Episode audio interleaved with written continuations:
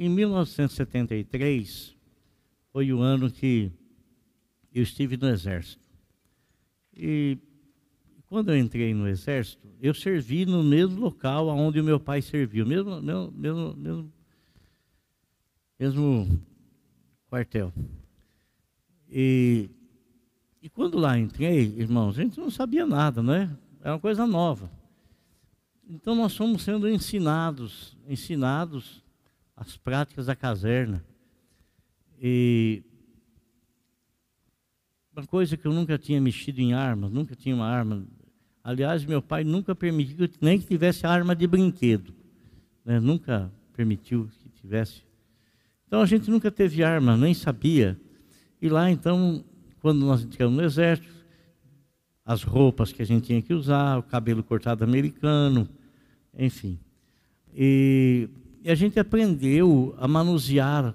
Naquela época usava-se um, uma arma chamada mosquetão. No ano seguinte parece que mudou para, para mosquefal e hoje nem sei o que, que se usa. Mas a Ordem Unida, as coisas faziam tudo com essa arma. E havia um cabo lá, um, ele era enganjado, já há muitos anos que ele estava enganjado. Ele era um especialista em armas, especialista. Então ele desmontava numa rapidez o mosquetão e montava. E ele foi então nos ensinando a manusear, a, a montar e desmontar o mosquetão. Depois a gente aprendeu a atirar, né? aprendemos como fazer a mira à distância. Ele, uma bala daquela lá é, atingiu o alvo a 900 metros, quase um quilômetro de distância. Né? E, e a gente foi aprendendo tudo que era necessário para ser um soldado. Nós não tivemos, graças a Deus, a, a experiência na prática né, de um combate, qualquer coisa assim. Mas houve muita simulação e a gente aprendeu. Sabe, irmãos, nós quando somos chamados pelo Senhor Jesus Cristo, nós entramos para um exército, o exército do Senhor. Nós não somos convocados para outra coisa, nós somos convocados para uma batalha espiritual para uma batalha espiritual. E nós vamos também sendo formados pelo Senhor nas fileiras do seu exército. E Ele vai nos ensinando e, e, e coloca à nossa disposição muitas armas, muitas armas. E eu quero falar nessa noite sobre uma arma que é imprescindível. Ela não é necessária, ela é além de necessária.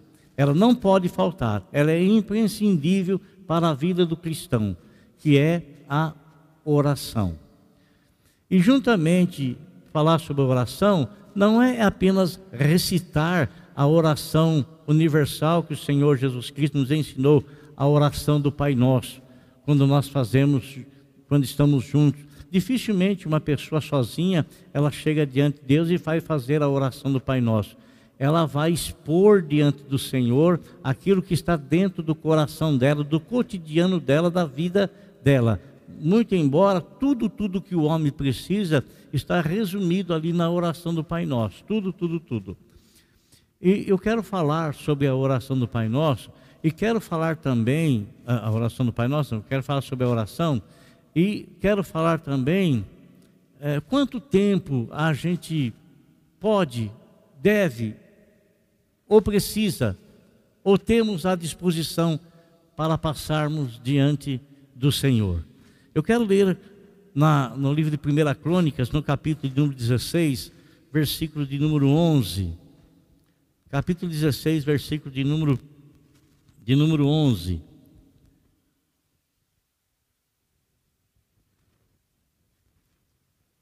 Está escrito assim: Olhem para o Senhor. Todos acharam? Crônicas é depois lá de Reis. Vem Samuel, 1 Samuel, 2 Samuel, 1 Reis, 2 Reis, 1 Crônicas.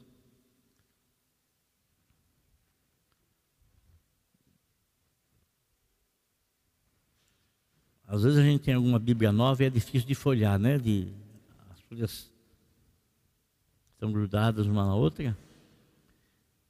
Então você tem aí a Bíblia online, né? Tem o computador aí. Mas está ali, olha lá. Olha lá que diz na nova versão internacional, NVI.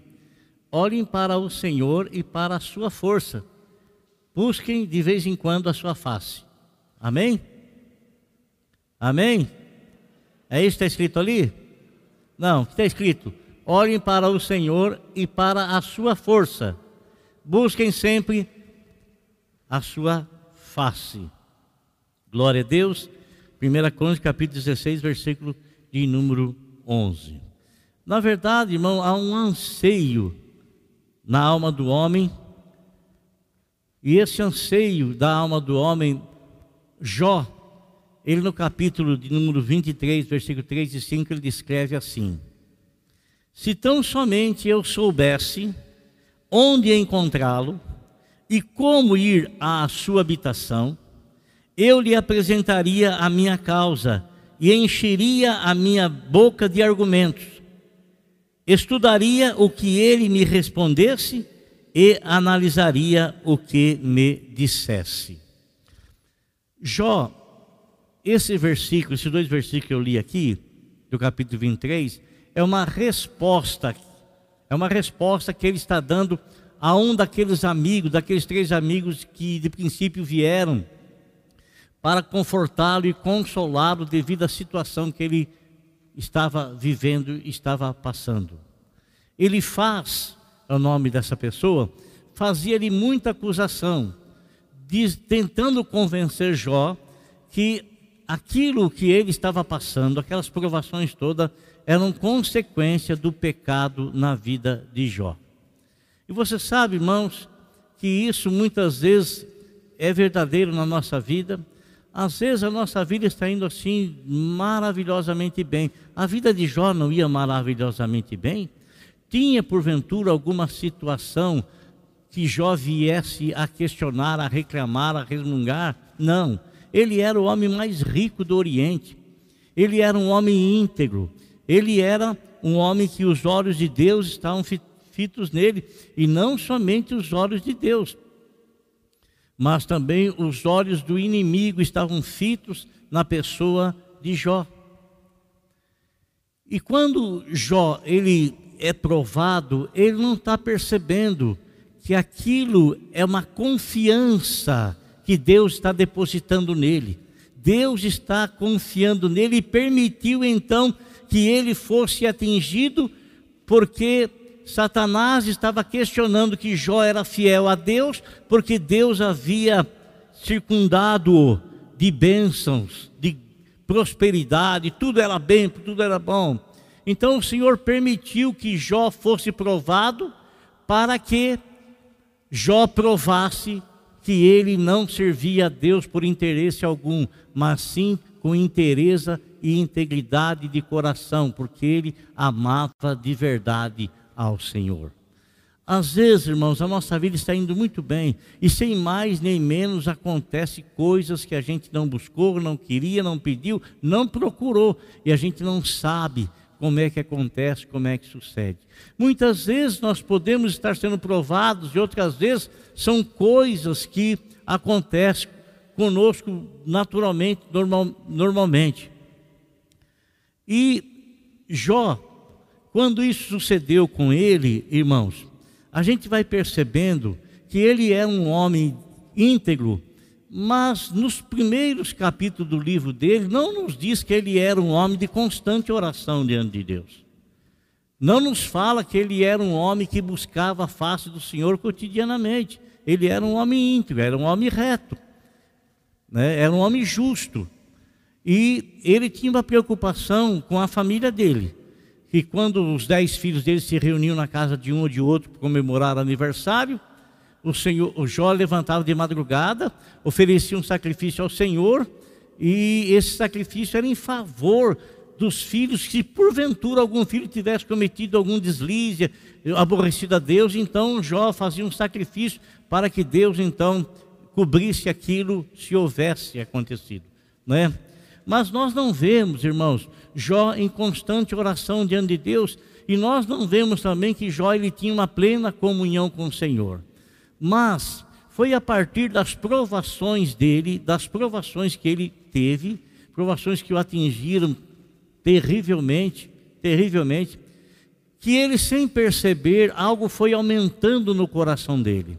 Foi aumentando a comunhão dele com Deus e foi aumentando também o conhecimento dele a respeito do Senhor Deus. Tanto que lá, mais no final do livro dele, quando ele estava já terminando a aprovação, ele disse assim: Eu sei que o meu redentor vive e que por fim ele se levantará. Eu sei que o meu. Outra ocasião, ele disse assim: Não existe plano de Deus que possa ser frustrado. Não existe.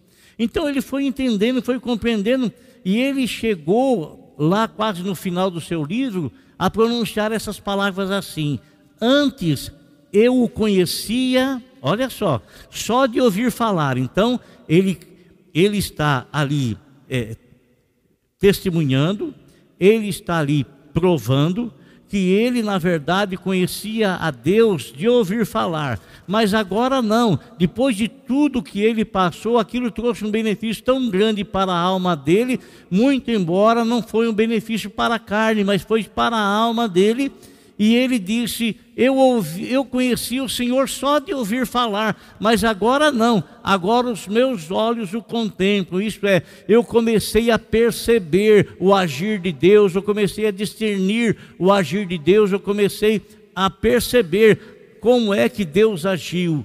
Então, ele, para ele houve um benefício espiritual muito grande consequentemente, com certeza, ele ficou numa dependência total do Senhor Deus quando foi provado, e isso então aumentou a experiência dele com Deus, aumentou em muito a intimidade dele com Deus e aumentou também em muito a oração. Ele intensificou a sua oração perante Deus. Você sabe, irmão, que nós também agimos assim, não é verdade? Quando está tudo bem com a gente, está tudo indo de vento em polpa, a gente ama a Deus, a gente teme a Deus, mas a gente não busca a Deus com a intensidade que eu vou provar para vocês que a Bíblia e que o Senhor Deus, o Senhor Jesus Cristo exige de nós. Nós podemos passar muito tempo, muito tempo fazendo muitas coisas que não vão acrescentar nada na nossa vida. Nada, nada, nada, nada. Podemos passar horas assistindo aí uma televisão, assistindo algo não que seja proibido o primeiro pecar, nada disso, mas o tempo não está, não, não está sendo aproveitado para a nossa alma, está sendo aproveitado para o deleite da nossa carne, porque gostamos de ser aquilo, gostamos de ver aquilo, gostamos de ver aquilo outro. Mas qual é a intensidade com que nós buscamos o Senhor quando está tudo bem conosco? Posso estar errado e não quero, logicamente, é uma dedução que eu estou fazendo às vezes não muito tempo. Eu me lembro uma ocasião que eu pastoreava a igreja lá em, em, em Franco da Rocha.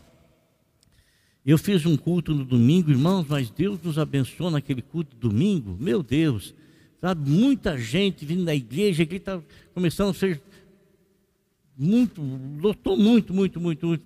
Na, eu vim embora de trem, porque morava em Jundiaí, de Franco da Rocha de trem, vim de trem, desembarquei ali na estação ferroviária, fui para minha casa. No outro dia, fui radiante com as bênçãos do Senhor. No outro dia de manhã, eu levantei, é, é, tomei o meu café e me pus a sair, irmão.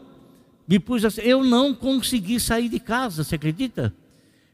Me veio um abatimento tão forte no meu coração, tão forte no meu coração. Sabe o que, que era, irmão? Deus me fez voltar no meu quarto e me fez orar me fez orar, me fez buscar a face dele. Me fez buscar a face dele. Então, quando as situações elas estão de vento em polpa, estão indo bem, dificilmente você busca o Senhor intensamente, mas deixa a água bater na nossa garganta. Deixa a situação se agravar por nosso lado.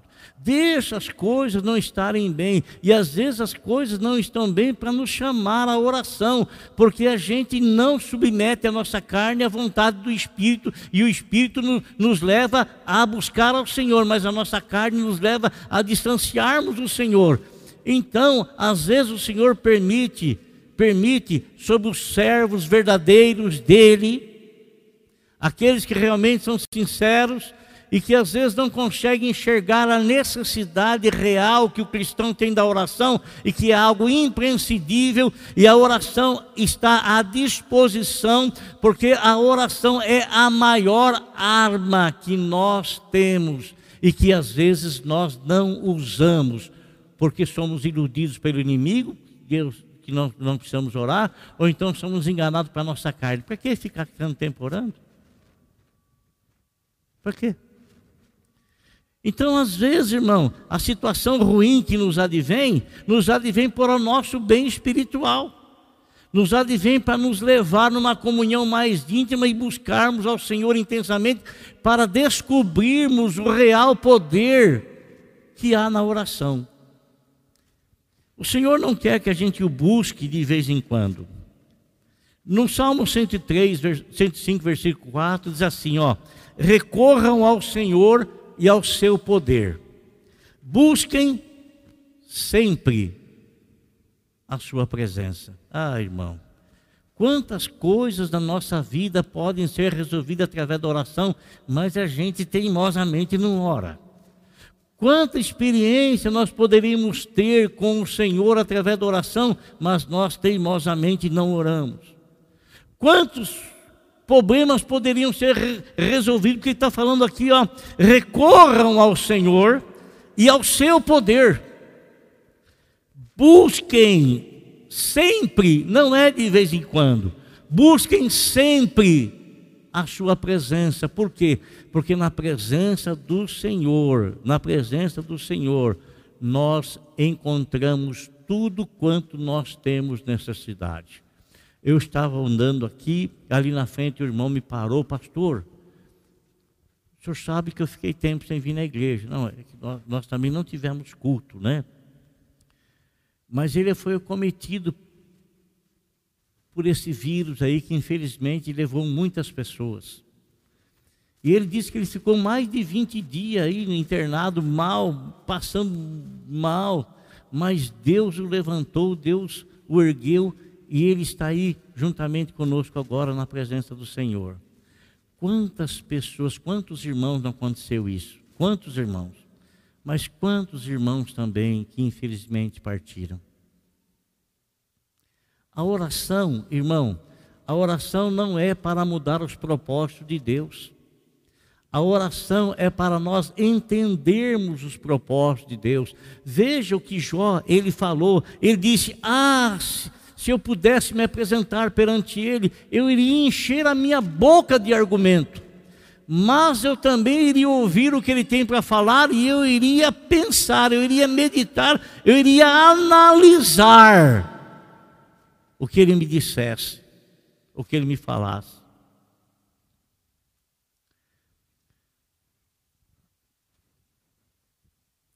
Você lembra, irmão, da situação de Jonas.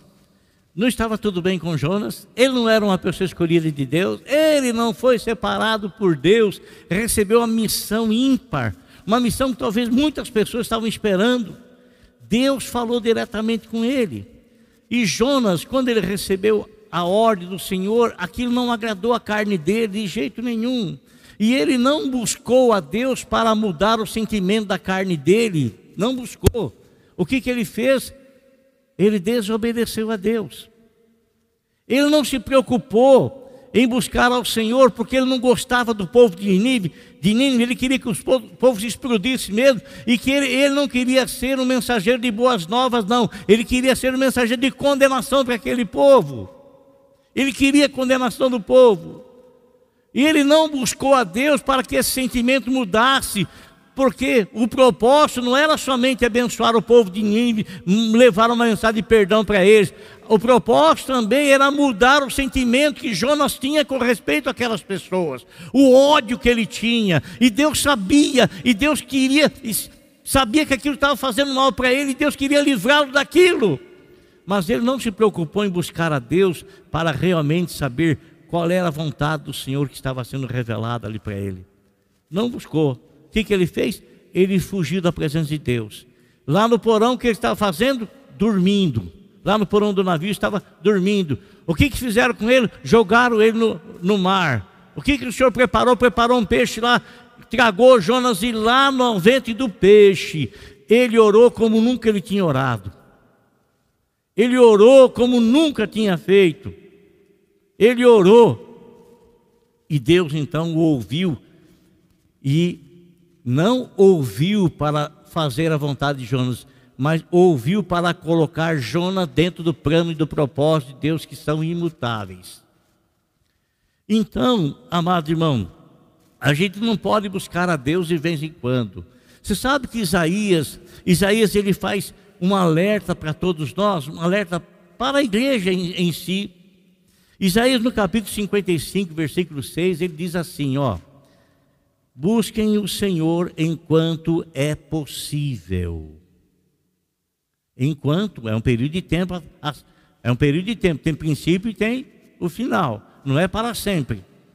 Por quê? Busquem o Senhor enquanto é possível achá-lo. Achá-lo. Clamem por Ele enquanto Ele está perto.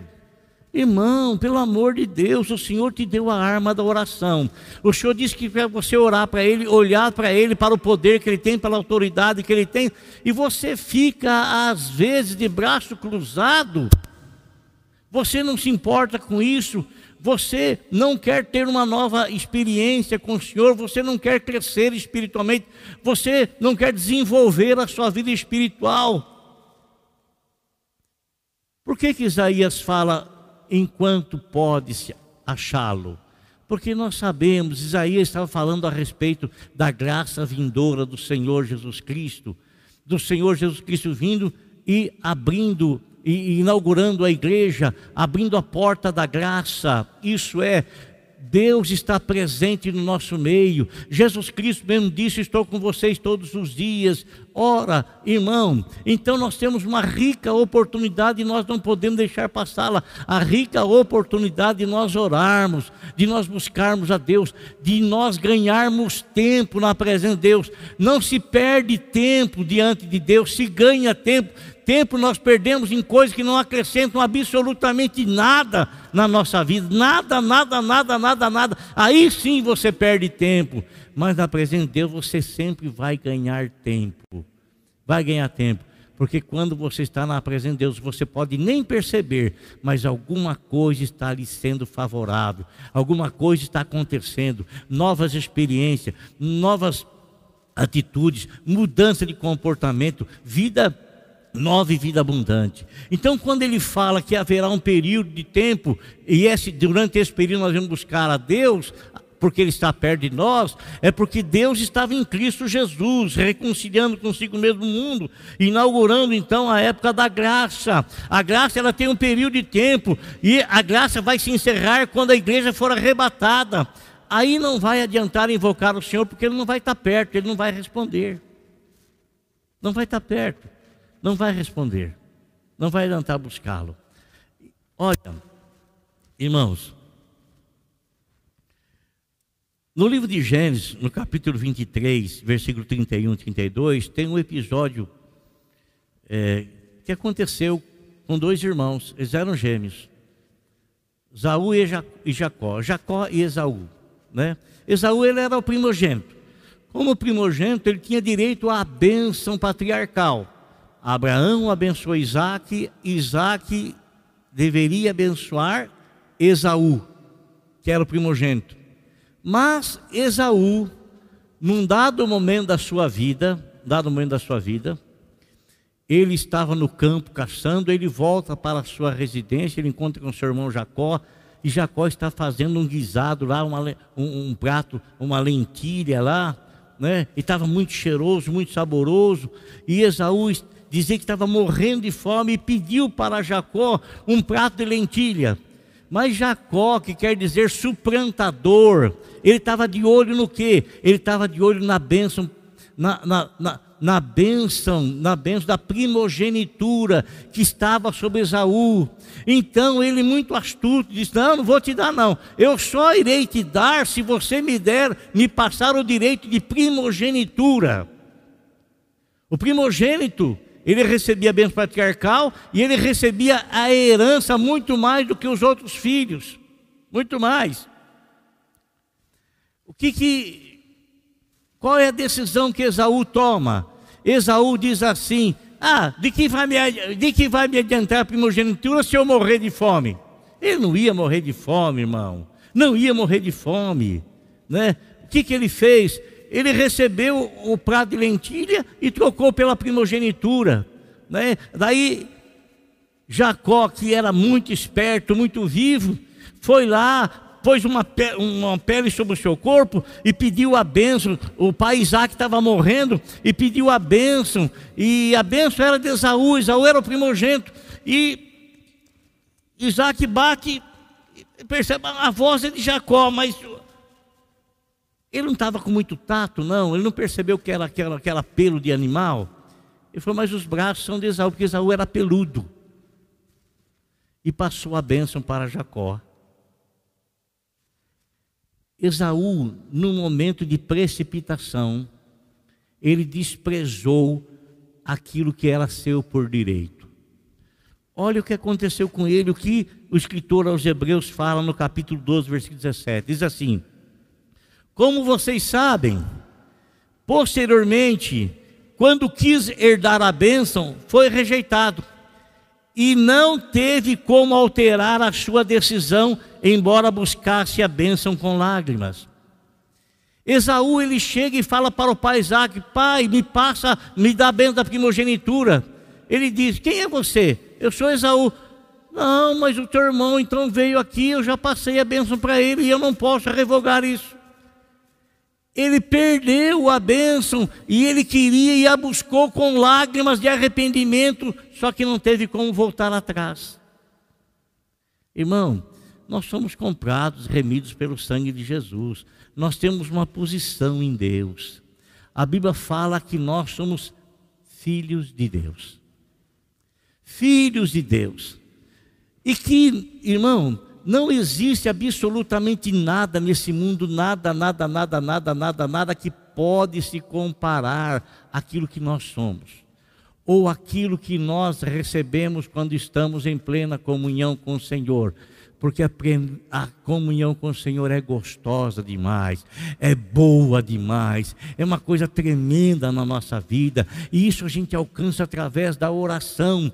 E muitos, muitos de nós, às vezes somos filhos de Deus, a gente não vai na presença do Senhor, a gente prefere gastar muito tempo com tantas outras coisas que não vão acrescentar nada, nada, mas a gente não se dirige na presença do Pai. Veja bem uma coisa que eu quero lhe dizer.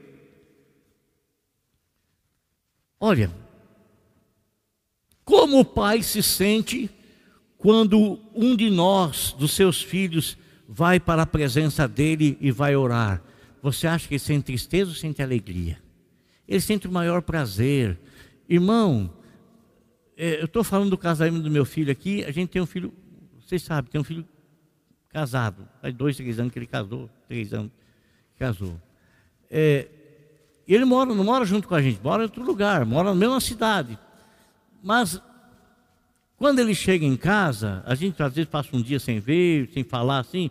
Quando ele chega em casa, é uma alegria receber o nosso filho em casa. A gente fica contente, a gente fica feliz. Fica feliz. Agora imagine você a Bíblia fala que Deus está perto de nós, perto de nós. Não há distância, você não tem que percorrer distância, você não tem que ir num, num bairro, numa cidade, num outro local, lugar para encontrar com Deus. Deus está perto, invoque quando Ele está perto, aproveite a oportunidade, não deixe passar essa oportunidade, não fique preenchendo a sua vida, o vazio da sua vida com tantas outras coisas. E que você sabe que só Deus pode preencher, só Deus, só Deus pode preencher. E, irmão, não existe maior satisfação no coração de Deus, porque a Bíblia fala que a alegria de Deus é o povo dele. Então, quando nós vamos na presença de Deus, ele fica feliz, ele fica alegre, ele fica contente, ele fica satisfeito. Ele sente prazer em receber você na presença dele. Ele sente prazer quando você chega diante dele para orar. Ele sente prazer quando você vai falar com ele. Ele sente alegria, alegria de te receber na presença dele. Veja bem. No Novo Testamento, irmãos, o Senhor Jesus Cristo, nós não lemos, nós não lemos nos princípios dos evangelhos, nós não lemos que o Senhor Jesus Cristo estava ensinando os discípulos dele a orar. Nós não lemos. Nós percebemos que chega um momento que os discípulos, eles veem o Senhor Jesus Cristo orando. Eles veem o Senhor Jesus Cristo orando. E chega um momento, olhando para Jesus, eles veem Jesus, Jesus, ele é o exemplo em si.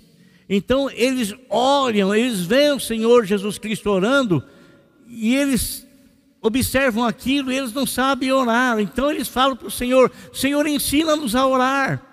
Aí o Senhor Jesus ensina a oração do Pai Nosso. Mas você não vai ficar uma hora orando o Pai Nosso. Por quê? Porque é vã repetição. O Senhor ouve, o Senhor, você abriu a boca, o Senhor ouviu, ouviu, está ouvindo. Né? Você não vai ficar repetindo constantemente aquilo como se Deus não tivesse ouvindo. Né? Mas é no capítulo 26, irmãos, no capítulo 26 do livro de Mateus, que o Senhor começa a exigir deles, ou, ou orientá-los, para que eles passem a ser pessoas de oração.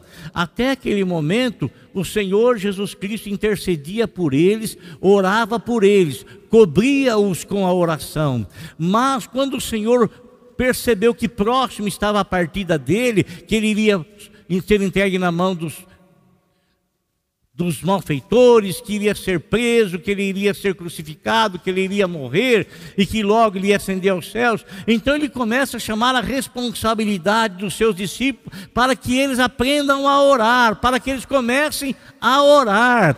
E o Senhor não diz para eles, porque não existe orientação na palavra de Deus, que nós devemos ter pressa para sair da presença de Deus. Não a Bíblia fala assim que nós não devemos é ter pressa para sair da presença de Deus. E que o Senhor então passa a ensiná-los a orar. E o Senhor pede para eles desenvolvam, estou traduzindo as minhas palavras, desenvolvam a oração, o poder da oração que está dentro de cada um de vocês. Desenvolvam isso. Olha o que, que ele fala no capítulo é, 26, versículo 41 de Mateus.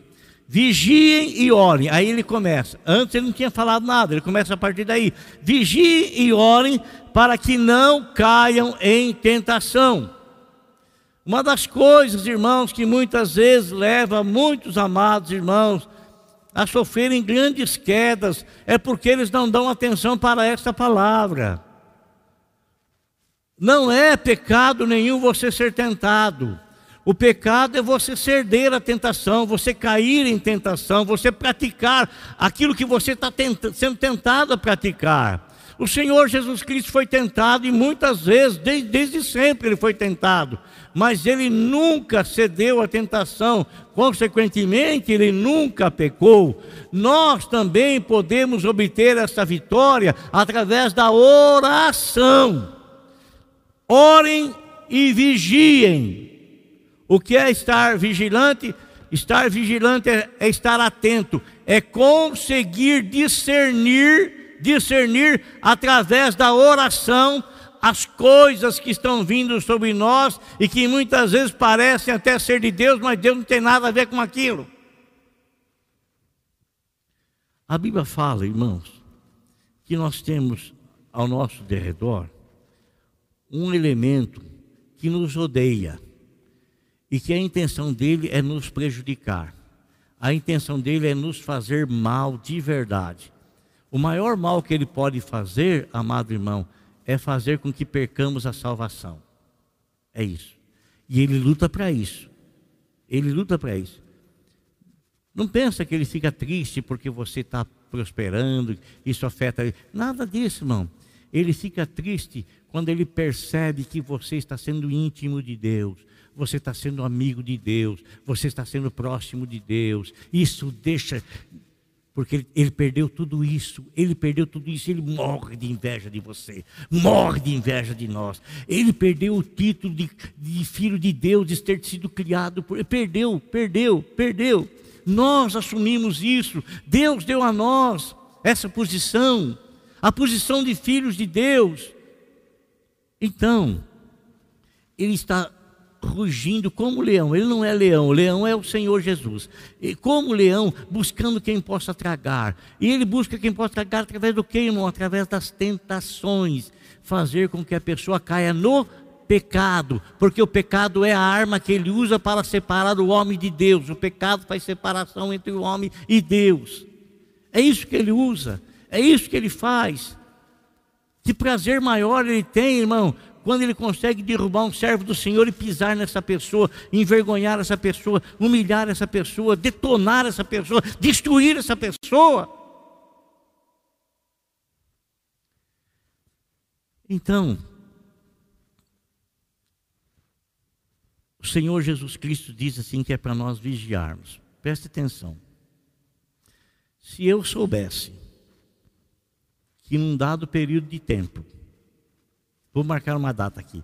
No dia 28 de fevereiro de 2022. A minha casa, a minha casa estará sendo assaltada. Somente nessa data. Então eu poderia viver todos os, os outros dias com as portas abertas, janelas abertas, eu não teria preocupação nenhuma. Eu só iria ter que me precaver no dia 22, dia Esqueci até que falei já o dia. Dia 28. 28 de fevereiro de 2022. É, só naquele dia. Mas não é assim, irmão. Você, porventura, deixa as portas da tua casa abertas, tudo.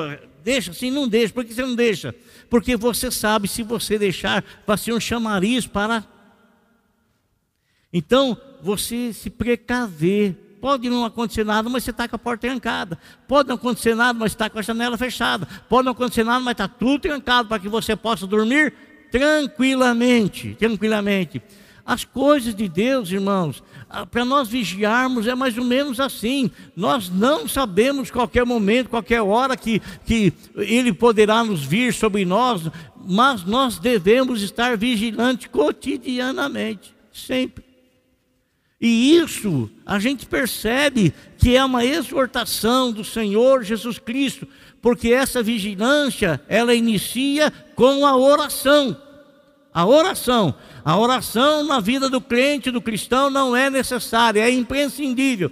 Não pode, não tem condições, não tem como viver fora a oração, não tem. A tua carne odeia a oração, a tua carne não deseja mas o Senhor deu poder e autoridade para você submeter a tua carne e colocá-la em submissão ao Espírito e buscar a, a presença do Senhor.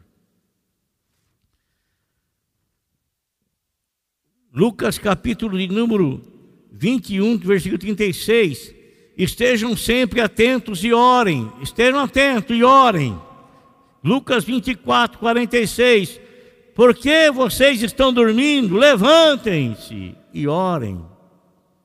Essa chamado que o Senhor Jesus Cristo fez aos seus discípulos, não é? Lá no final do, do, do livro de, de, de, de, Lucas, quando ele estava para ser entregue lá no Getsemane, ele vai, após ministrar a Santa Ceia, instituir a Santa Ceia, ele leva os seus onze discípulos com ele para o jardim do Getsemane. Judas foi lá para entregá-lo, foi para, para as autoridades, o, o sumo sacerdote e as autoridades para vir prender o Senhor Jesus. Então ele está com os onze discípulos. Oito ficam a certa distância, outros três vêm mais para perto, Pedro, Tiago e João, e o Senhor vai um pouco mais distante, e lá ele está orando, orando, orando. Antes de ir para lá, ele fala: oh, vocês fiquem aqui vigiem, tá bom? Orem, hein, para vocês não caírem em tentação. E o Senhor vai lá orar, orar. Quando o Senhor levanta, eles estão todos dormindo. Irmão, não é época da igreja dormir. Não é época da igreja dormir. Não é tempo da igreja vacilar. Não é tempo da igreja vacilar. É tempo da igreja vigiar mais do que nunca. Sabe por quê? Porque nunca houve tantos sinais e manifestações da volta do Senhor Jesus Cristo como nos nossos dias. Nunca. Nunca houve. Então não durma levante espiritualmente e busque o Senhor em oração. Ora, são palavras ditas pelo Senhor Jesus. Ele não apenas disse, ele foi um exemplo de oração. Uma pessoa que observar, observou a vida de Jesus, que lhe foi narrada, porque até então não havia nenhum livro sido escrito, em verdade não havia Mateus, não havia Marcos, não havia Lucas, não havia João. Ele foi o primeiro a escrever uma carta no, no, no, no Novo Testamento, que foi 1 Coríntios, o apóstolo São Paulo.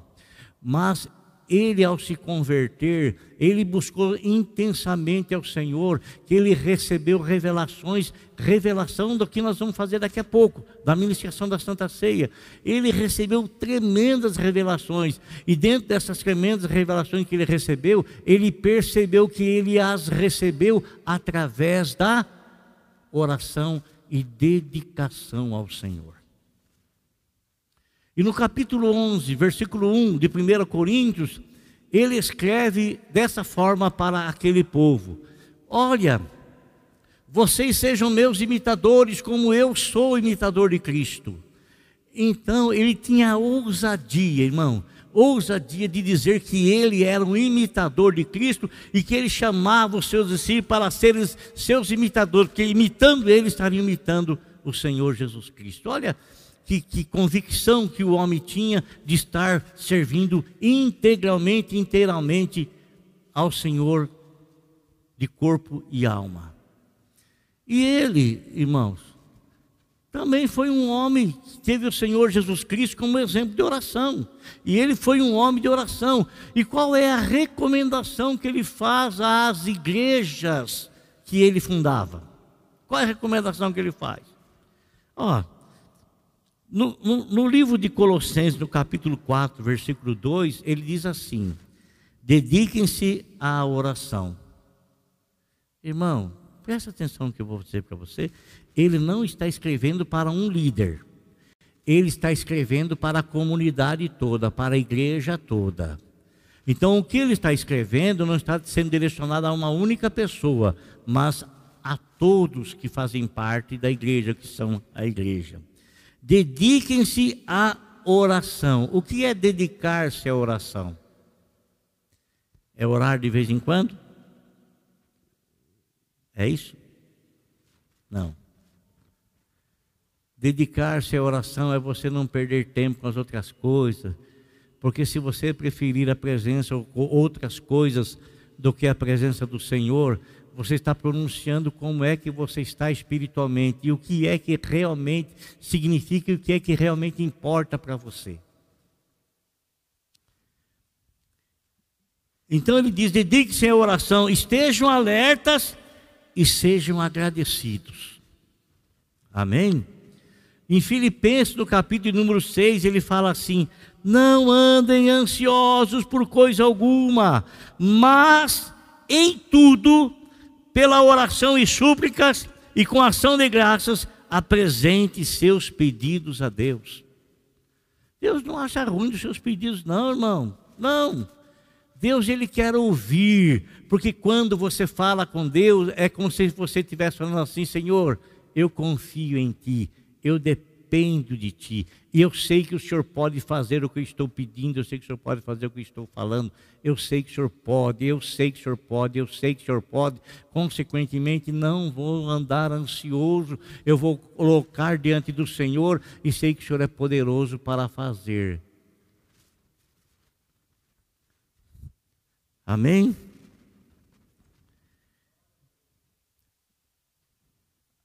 Em 1 Tessalonicenses capítulo 5, versículo 17, irmão, o apóstolo São Paulo também faz essa recomendação para a igreja. Orem incessantemente. Olha, orar incessantemente, eu não vou passar 24 horas orando, irmão, não é isso que está querendo dizer. Não é isso. Orar incessantemente, olha, eu posso andar pela cidade, mas o meu pensamento está ligado no Senhor. Eu posso estar fazendo, trabalhando na roça, mas o pensamento está ligado no Senhor.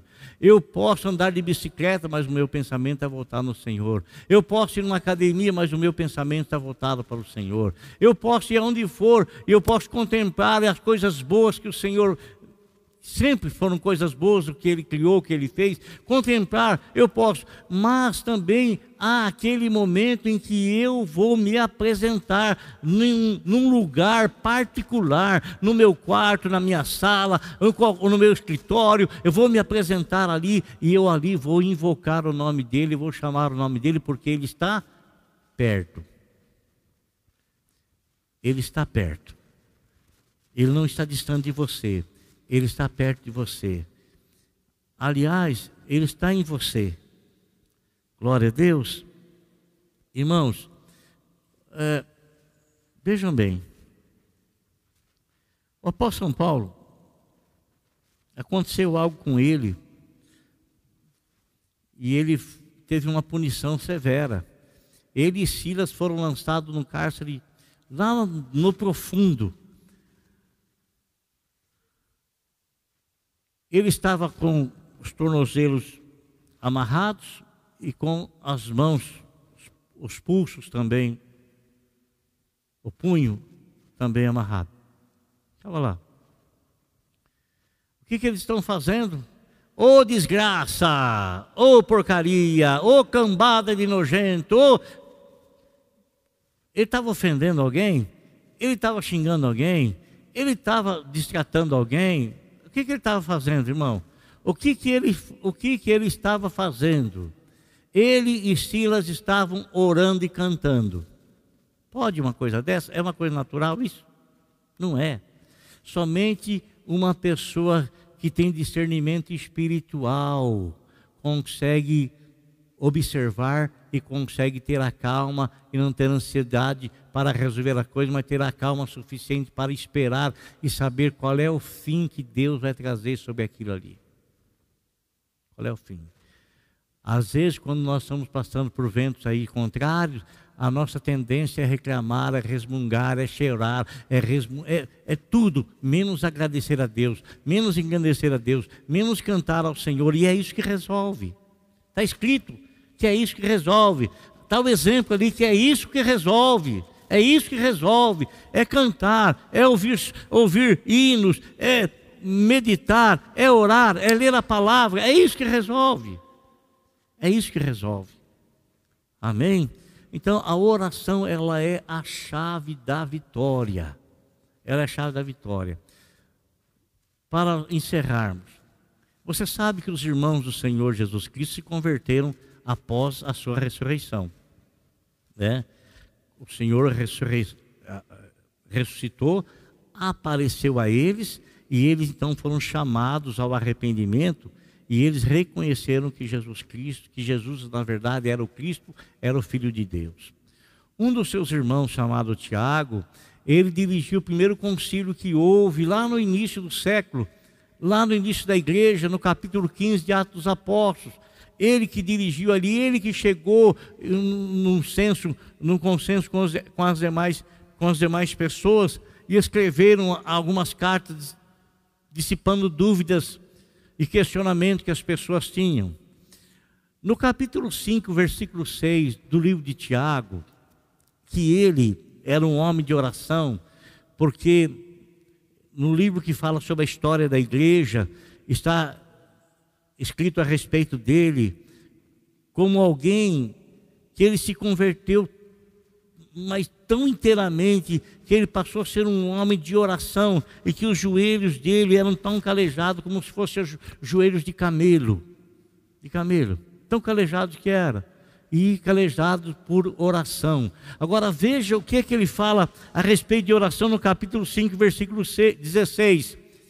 A oração de um justo é poderosa e eficaz. Tiago, capítulo 5, versículo 16, a parte B do versículo. A oração de um justo é poderosa e eficaz. Preste atenção no que eu quero lhe mostrar agora. Todos nós somos pecadores, amém? É o que a Bíblia fala, todos pecaram, todos nós somos pecadores nós não tínhamos como nos justificarmos diante de Deus, porque Deus é santíssimo, é mais do que santo, é santíssimo, e nós terrivelmente pecadores. E o que faz separação entre o homem e Deus é o pecado do homem. Então o homem não chega a Deus por causa dos seus erros, por causa das suas falhas, mas Deus ele chegou ao homem encarnando, tomando a forma humana, santo, justo e inocente, para poder ter um corpo para oferecer em sacrifício a Deus, para que Deus aceitasse sacrifício e, consequentemente, perdoasse os pecados dos pecadores que se arrependessem ou que se arrependiam e aceitassem a Jesus Cristo como seu Senhor e Salvador. Por quê? Porque a nossa conta para com Deus era impagável, não tinha como pagar, não tinha, não há um justo sequer, nenhum sequer, mas o Senhor Jesus Cristo tomou as nossas dores, tomou os nossos pecados, ele morreu pelos nossos pecados, ele pagou a minha dívida com a própria vida dele. Então agora eu sou ainda pecador, mas eu sou considerado como justo, justificado em Cristo Jesus. E a Bíblia está falando aqui que a oração de um justo, ela é tremendamente eficaz, é eficaz. A sua oração, ela é eficaz. O grande problema, irmão, é que a gente acredita que Deus ouve aquele, mas não me ouve. É que Deus ouve o missionário, mas não ouve a mim. Que Deus ouve o pastor, mas a mim não ouve. Que Deus ouve o fulano, mas o ciclano não ouve. Não existe isso. Todos não é, não é a condição de um título que nos faz ser ouvidos pelo Senhor. Todos somos pecadores. Fim de papo não temos comunhão com Deus. Jesus tirou os nossos pecados, não somente o missionário nem o pastor, mas todos nós que temos Jesus Cristo como nosso Salvador, nós somos considerados justos. Consequentemente, quando eu faço a minha oração a Deus, esta oração ela é eficiente, ela é eficaz. Amém? Para encerrar, orar é falar com Deus. Quando você ora, está chamando ao Senhor para conversar com Ele. A oração pode transformar toda, todas as situações e nos leva a entrarmos no querer de Deus, fazendo Sua vontade, que a nós nos é revelada pela oração e leitura bíblica. Deus é com aquele que ora.